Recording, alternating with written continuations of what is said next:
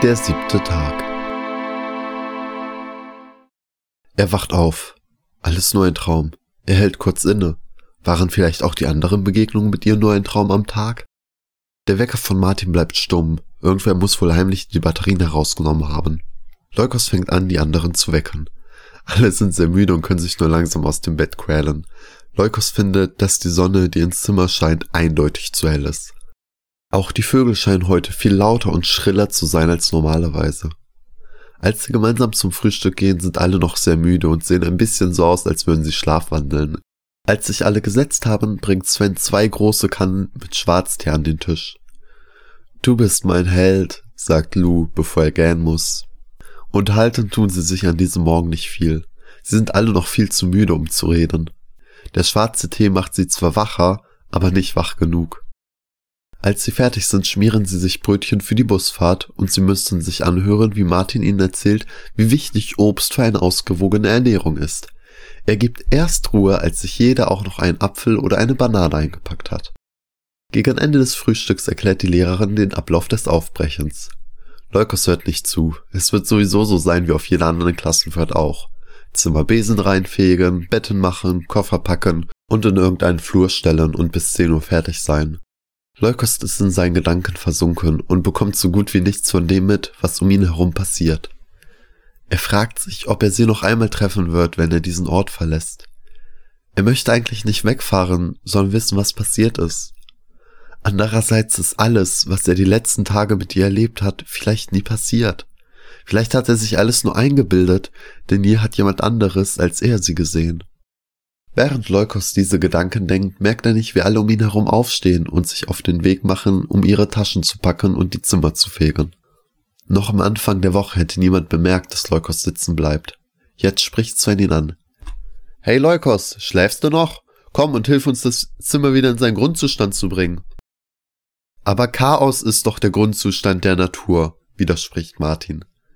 Sven guckt kurz doof und sagt dann, wie dem auch sei. Kommst du nun mit, Leukos? Leukos nickt und steht auf. Elanus hat die Szene stumm beobachtet. Es freut ihn zu sehen, wie er und die anderen Leukos mit jedem Tag ein bisschen mehr in die geschlossene Gruppe aufnahmen. Zwar hatte sich Leukos am Anfang noch gewehrt, aber inzwischen wirkt es fast so, als wäre er schon lange ein Teil dieser bunten Truppe. Leukos packt ein paar Teile in seine Tasche und ein paar in seinen Rucksack. Er füllt seine Trinkflasche wieder auf und macht sein Bett. Dann hilft er den anderen, ihre Sachen zusammenzusuchen und wieder irgendwie in die Koffer zu quetschen. Besonders der Koffer von Lukas scheint bedeutend kleiner geworden zu sein. Plötzlich hört man ein lautes Wo zum blauen Panzer sind meine verdammten Batterien? Martin scheint verärgert zu sein, aber Sven kichert nur. Nach einem sehr bösen Blick von Martin greift Sven in seinen Kissenbezug und rückt die Batterien wieder raus. Würde dein Wecker wirklich zu einer Superintelligenz werden, würde ich keinen Cent auf die Überlebenschancen von Sven setzen, scherzt Lou. Ich bin mir sicher, sagt Martin mit ernster und gereizter Stimme, mein Wecker würde Sven töten, noch bevor er sich seiner selbst bewusst wird. Alle fangen an zu lachen, dabei hat Martin gar keinen Witz gemacht. Während Leukos das Zimmer fegt, trägt er in seinem Inneren einen Kampf aus. Er will unbedingt wissen, was passiert ist zwischen ihm und dem Mädchen mit der weißen Rose im Haar. Er fühlt sich schuldig, und wenn er es nicht wieder gut machen können sollte, dann möchte er wenigstens wissen, wofür er sich schuldig fühlt. Auch wenn er sich an nichts erinnern kann, so will er doch den Namen seiner Seelenverwandten kennen. Er möchte eine Antwort auf die Frage wissen, wie seine Freundin heißt oder hieß. Bei diesem Gedanken schießen ihm Tränen in die Augen. Wortlos rennt er ins Bad. Er möchte nicht, dass die anderen wissen, was die letzten Tage mit ihm los war. Er möchte keine Fragen beantworten, auf die er selbst keine Antwort kennt. Auf der anderen Seite möchte er einfach alles vergessen. Wenn es nie passiert ist, braucht er sich doch auch nicht schlecht fühlen, oder? Wenn nichts von all dem wahr ist, dann ist es nicht schlimm, wenn er ihren Namen nicht kennt. Vielleicht hat er sich alles nur eingebildet. Der Traum letzte Nacht wirkte so real, doch war es nur ein Traum, aus dem er aufwachen konnte. Vielleicht war alles andere auch nur ein Traum. Ja, so muss es gewesen sein. Seine Augen hören auf zu tränen. Es muss ein Traum gewesen sein. Anders ist es doch gar nicht möglich, dass er der Einzige ist, der ihr begegnet ist. Er war die letzten Tage mal sehr müde und erschöpft, wahrscheinlich noch vom Krankenhausaufenthalt. dann ist es doch nicht unwahrscheinlich, dass er einfach mal immer wieder, wenn er alleine war und alles um ihn herum ruhig war, eingeschlafen ist. Vielleicht ist Müdigkeit und Halluzinieren auch eine Nebenwirkung für irgendwas, was sie ihm im Krankenhaus gegeben haben. Und wenn er dann vor dem Rosenbusch saß oder auf der Lichtung im Wald oder einfach im Gras lag, da kann man doch mal einschlafen. Und dann muss er eben geträumt haben. Am ersten Morgen, als er in die Richtung des Speisesaals gegangen ist, war er sehr müde und hatte vielleicht eine Art Sekundenschlafs erlebt. Am zweiten Tag, als er die Meise am Wegesrand gesehen hat, könnte er auch einfach eingeschlafen sein, als er stehen blieb, und am Abend ist sie dann verschwunden, als Sven ihn auf den Rücken geklopft hat, was sie wohl wacher gemacht hatte. Plötzlich passt alles zusammen. Deswegen hat er wohl auch in der Nacht von ihr und weißen Rosen geträumt, da er schon am Tag ständig kurz weggenickt ist und dann von ihr träumte. Genauso wie am vierten Tag im Künstlerhaus. Der Raum hatte sich verändert, nachdem die Lehrerin dazu kam. Sein Unterbewusstsein hatte da wohl im Traum einfach den Raum als Kulisse genommen, da er diese ja gesehen und verarbeitet hatte. Als sie dann am fünften Tag in dem botanischen Garten waren, musste er im Gewächshaus in der Rosensammlung vom regelmäßigen Plätschern der Wassertropfen, die auf den kleinen Teich fielen, schläfrig geworden und eingeschlafen sein und wurde dann erst durch das laute Getöse des Wassers geweckt, als der Gärtner die Verstopfung gelöst hatte. Dass er gestern beim Faul in der Sonne liegen immer wieder eingenickt ist, war wohl zu erwarten gewesen. Plötzlich ergibt alles einen Sinn. Nichts von all dem war real. Alles war nur ein Traum gewesen. Erleichtert öffnet Leukos die Tür seiner Toilettenkabine und spült sich die Spuren, die die Tränen hinterlassen haben, mit kaltem Wasser aus dem Gesicht. Er geht wieder zu den anderen Jungen, um ihnen bei den letzten Schritten zu helfen. Was bist denn eben so schnell rausgerannt? fragt Sven. Ich musste dringend auf die Toilette, antwortet Leukos. Und es ist nicht einmal gelogen. Nach ein paar Handgriffen von vielen linken Händen war das Zimmer wieder übergabefertig. Auch wenn Martin den Mülleimer jetzt schon zweimal umgestoßen hatte, dessen Inhalt dann alle unter lautem Gestöhne und der Drohung beim dritten Mal nicht mehr zu helfen, wieder aufsammelten. Dann schleppen sie ihre Koffer in den Flur. Lokos bereut es, dass er acht dicke Bücher eingepackt hatte, obwohl er gerade mal eins davon gelesen hat, und das war sogar noch das dünnste von allen. Während sie unten im Flur neben ihren Koffern sitzend auf die anderen warten, unterhalten sie sich über die Woche, die nun hinter ihnen liegt. Sven fragt in die Runde, was war ein neuer Lieblingstag? Ich fand den Tag im Kunstmuseum toll, sagt Martin. Ehrlich jetzt? fragt Lou ungläubig. Diese langweilige Führung und die verstaubten Skulpturen? Ja, hält Martin entschlossen dagegen. Es war vielleicht nicht interessant, aber wenn ich irgendwann mal Inspiration für ausgefallene Roboterdesigns brauche, dann weiß ich, welches Haus ich in meinen Gedanken besuchen muss. Gute Idee, sagt Sven. Vielleicht sollst du deinem hässlichen Wecker erstmal eine ordentliche Hülle spendieren. Der ist nicht hässlich, er ist natürlich, ruft Martin empört. Also mein Lieblingstag, versucht Elanus den Streit zu unterbinden, bevor er richtig ausbricht, war definitiv der im Botanischen Garten. Ich habe noch nie so viele schöne Blumen und Pflanzen auf so engem Raum gesehen. Elanus schaut etwas abwesend in die Luft, so als würde er sich in die Mitte des chinesischen Gartens zurückträumen und gemeinsam mit den Kois in dem großen Teich schwimmen. Also ich, sagt Sven, fand ja den Tag, an dem wir einfach machen konnten, was wir wollten, am besten. Diese Möwe war echt der Hammer. Welche Möwe? fragt Lou. Ich kann mich an keine Möwe erinnern. Er verschränkt protestierend die Arme und schaut zur Seite. Ja, ja, erklärt Martin, das Gehirn verdrängt gelegentlich traumatische Erlebnisse. Alle fangen an zu lachen und Lou läuft rötlich an. Also ich, sagt Lou, fand den Strandtag am besten. Einfach in der Sonne liegen und nix tun ist auch mal ganz schön. Und was mit dir, Lukas? fragt Elanus. Ich fand am besten die Nacht, als ich über eine Stunde draußen auf der Wiese lag und mir den Mond angesehen habe. Lukas lächelt. Warum hast du uns nichts davon gesagt? fragt Sven ein wenig empört. Naja, antwortet Lukas leise. Ihr habt geschlafen, ich konnte nicht schlafen und da wollte ich euch nicht wecken. Und bei der Laune, die Sven immer hat, wenn mein Wecker sich meldet, ist das wahrscheinlich auch besser so, sagt Martin grinsend. Und wie sieht's bei dir aus, Leukos? Welchen Tag fandst du am besten? fragt Sven. Leukos zuckt mit den Schultern. Er kann nicht sagen, welchen Tag er am besten fand. Aber als er bemerkt, dass die anderen ihn nicht aus dieser Situation rauslassen, bis er etwas sagt, antwortet er einfach, auch den Tag, an dem wir Freizeit hatten. Was hast du da denn getrieben? fragt Sven interessiert. Gelesen, antwortet Leukos knapp. Und nach einer kurzen Pause fügt er hinzu, Der Fremde von Camus. Sowas tust du dir freiwillig an? fragt Sven ungläubig. Ich fand das Buch sehr gut, springt Martin ihm zur Hilfe. Besonders die philosophische Richtung gefiel mir. Der Gedanke, dass man sich um nichts außer das Diesseits kümmern muss, finde ich irgendwie befriedigend. Kein ewiges Brennen in der Hölle und schon gar nicht gefangen im ewigen Leben im Himmel. Lukas stimmt ihm nickend zu. So sitzen sie noch einige Zeit auf dem Boden des kalten Flurs und unterhalten sich über die Erlebnisse der Woche. Nach und nach kommen immer mehr Schüler in den Flur, nehmen an den Gesprächen teil und schon schnell wird der leise Flur, in dem sich sechs Freunde unterhielten, zu einer Kulisse von lautem Geschnatter und einer Schülergruppe, die die letzten Tage sehr genossen hat und sich bewusst ist, dass es so etwas in der heutigen Konstellation nie wieder geben wird. Leukos sitzt stumm inmitten der anderen. Er hat abgeschlossen. Es war alles nur ein Traum.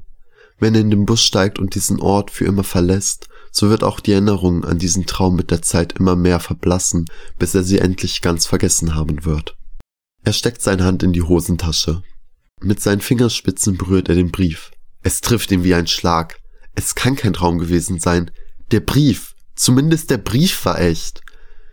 Er zieht den Brief aus der Hosentasche. Mensch, Leukos, wo hast denn plötzlich einen Brief her? fragt Sven. Leukos ignoriert ihn.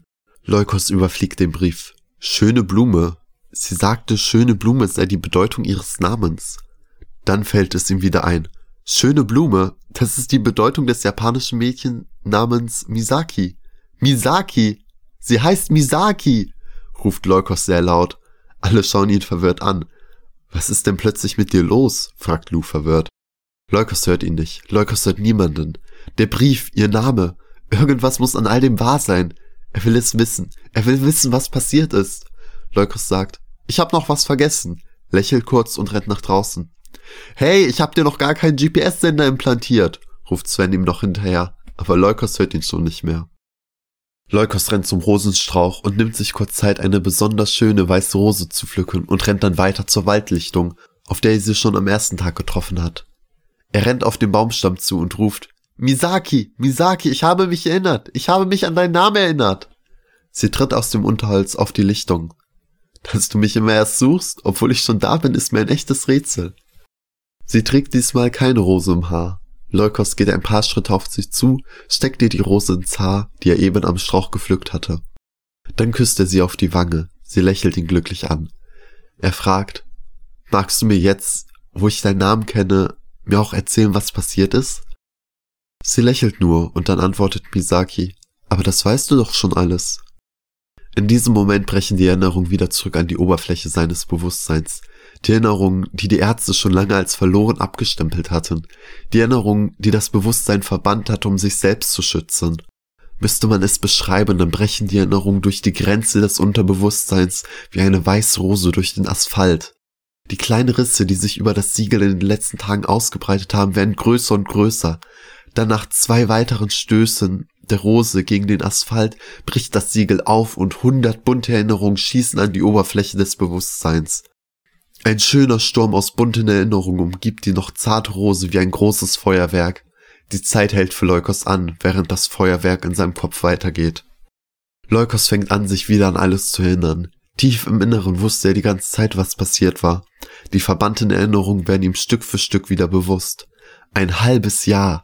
Einfach verdrängt. Der Tag im März, an dem er sie kennenlernte, wie ihr die weiße Rose aus dem Haar fiel, wie er ihr hinterherrannte, um ihr die Rose wiederzubringen, wie sie die Rose mit einem zauberhaften Lächeln in ihr Haar steckte, und dieses Gefühl, endlich jemanden gefunden zu haben, den man schon das gesamte Leben vermisst hat. Ihre Augen waren so wunderschön und sahen so aus, als wären sie das Tor zu einer neuen Welt. Er erinnert sich, wie sie seine Hand nahm und sie gemeinsam in den Wald gingen. Er wollte eigentlich zu einem Freund, aber das war ihm in diesem Moment egal. Es war der schönste Tag, den er bisher erlebt hatte. Viele weitere Treffen, viele weitere Erinnerungen. Er erinnert sich an den Tag im April, als sie mal wieder gemeinsam im Wald waren und die lautpiepsende Meise in der Angelschnur fanden und sie dann unter Tränen am Ende des Tages begruben. Nicht der schönste Tag, denkt Leukos, aber ein wichtiger Tag. Viele bunte Feuerwerke, viele bunte Erinnerungen. Er erinnert sich, wie er sie das erste Mal in die Pizzeria in die Nähe seiner Schule einlud. Er erinnert sich daran, wie sie sich beide nicht entscheiden konnten, ob Salami oder Ananas. Wie sie dann einfach die Teller nach der Hälfte getauscht hatten und gemeinsam in den wunderschönen Kräutergarten geschaut haben, der an diesem Maitag saftgrün war. Viele Gefühle, viele Erinnerungen. Im Juni, als es draußen viel zu heiß war, war er mal bei ihr zu Hause. Er erinnert sich an die weißen Rosen auf den blauen Wänden, erinnert sich an jedes Detail von ihrem Zimmer, erinnert sich, wie er nach der Bedeutung der weißen Rose gefragt hatte und wie sie ihm erklärte, wie sie dafür sorgt, dass keine Rose vergeht. Er erinnert sich an ihren wunderschönen Garten, der einfach nur ein Meer aus weißen Rosen war. Viel Sehnsucht, viele Erinnerungen. Er erinnert sich an die zwei Wochen, in denen er in den Bergen war. Er hat tatsächlich den Brief an sie geschrieben, er hat sie so bitterlich vermisst. Der Brief, er hat ihn an dem Abend, an dem es am schlimmsten und fast nicht mehr aushaltbar war, geschrieben. Die Sterne, die Berge, das alles war so wunderschön, aber ohne sie war es nicht dasselbe. Er brauchte sie. An diesem Abend wurde ihm zum ersten Mal bewusst, dass er nie wieder von ihr getrennt sein will. Viele glückliche Erinnerungen. Im August fuhren sie dann ans Meer. Davon hatte er doch schon geträumt. Aber jetzt wird ihm klar, dass es kein einfacher Traum, sondern eine erste Erinnerung war, die ihren Weg aus dem Unterbewusstsein fand. Dieser Tag am Meer war wundervoll. Wie ihre Haare im Wind wehten und der Boden unter ihren Füßen in einem schönen Blau glühte. Doch dann, was ist dann passiert? Leuker schaut sie kurz an, wie sie da süß lächelnd vor ihm steht, und dann trifft es ihn wie ein Schlag. Es war ein schöner Tag im September. Einige Bäume fingen schon an, ihre Blätter zu verlieren. Sie gingen Hand in Hand eine kleine Allee hinab. Die Bäume spendeten ihnen Schatten vor der immer noch warmen Abendsonne. Gelbe Blätter lagen am Wegrand und verdeckten den Übergang von Weg und Wiese. Es war eine wunderschöne Atmosphäre. Sie gingen diese Allee wie zwei frisch Verliebte entlang, obwohl sie jetzt doch schon auf den Tag genau ein halbes Jahr eine Beziehung führten. Aus diesem Grund lud Leukos sie wieder in die Pizzeria in der Nähe seiner Schule ein. Auch wenn sie es beim Betreten des Ladens schon wussten, so standen sie doch einige Sekunden vor der Karte, die über dem Tresen hing, und überlegten, welche Pizza sie nehmen würden. Misaki nahm eine Pizza Ananas und Leukos eine Salami. Sie setzten sich gemeinsam in ihren Lieblingsplatz, der Platz am Fenster mit Blick in den Innenhof. In dem Innenhof hatten die beiden Besitzer der Pizzeria einen bunten Garten angelegt. Viele verschiedene Küchenkräuter für die Pizzen wuchsen dort und auch mehrere bunte Blumen.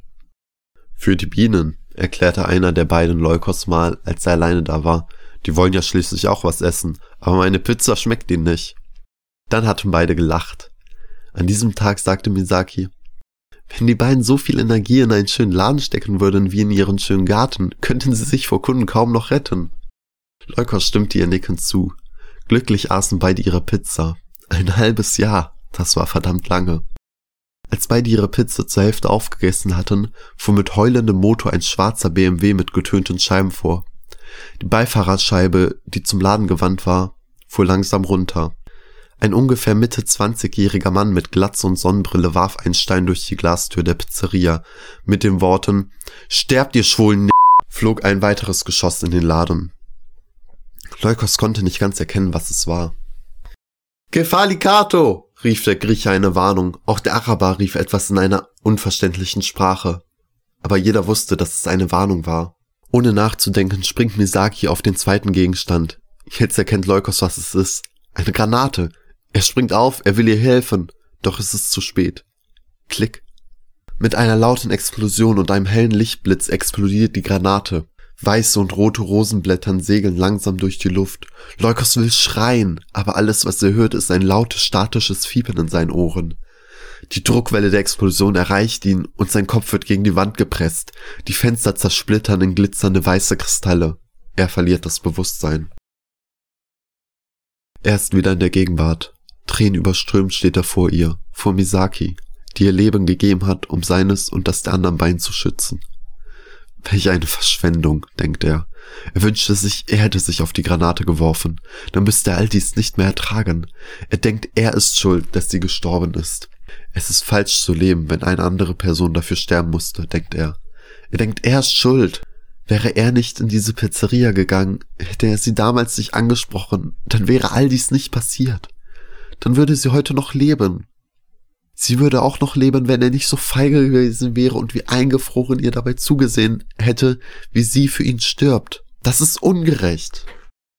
Leukos, sagt Misaki mit sanfter Stimme. Es ist okay, Leukos. Sie geht zu ihm und nimmt ihn sehr fest in den Arm. Leukos hört auf zu weinen. Auch wenn es sehr irreal wirkt, so beruhigt ihn ihre Nähe. Es war meine Entscheidung, Leukos, fügt sie beruhigend hinzu. Dich trifft keine Schuld, du hättest nichts tun können. Tief im Inneren weiß Leukos, dass es stimmt, was sie sagt, aber gleichzeitig fühlt er sich schuldig. Er fühlt sich schuldig für das, was passiert ist, auch wenn er es vielleicht nicht hätte verhindern können. Leukos, erinnerst du dich, was ich dir vor ein paar Tagen versprochen habe? fragt sie flüsternd, ohne die Umarmung zu lockern. Du meintest, dass du mich für immer lieben wirst. Ja, antwortet sie lächelnd. Ich liebe dich auch, Misaki, sagt Leukos, bevor sie küsst. Versprich mir nur eines, sagt Misaki sanft und drückt ihn noch ein wenig näher an sich ran. Was denn? fragt Leukos neugierig.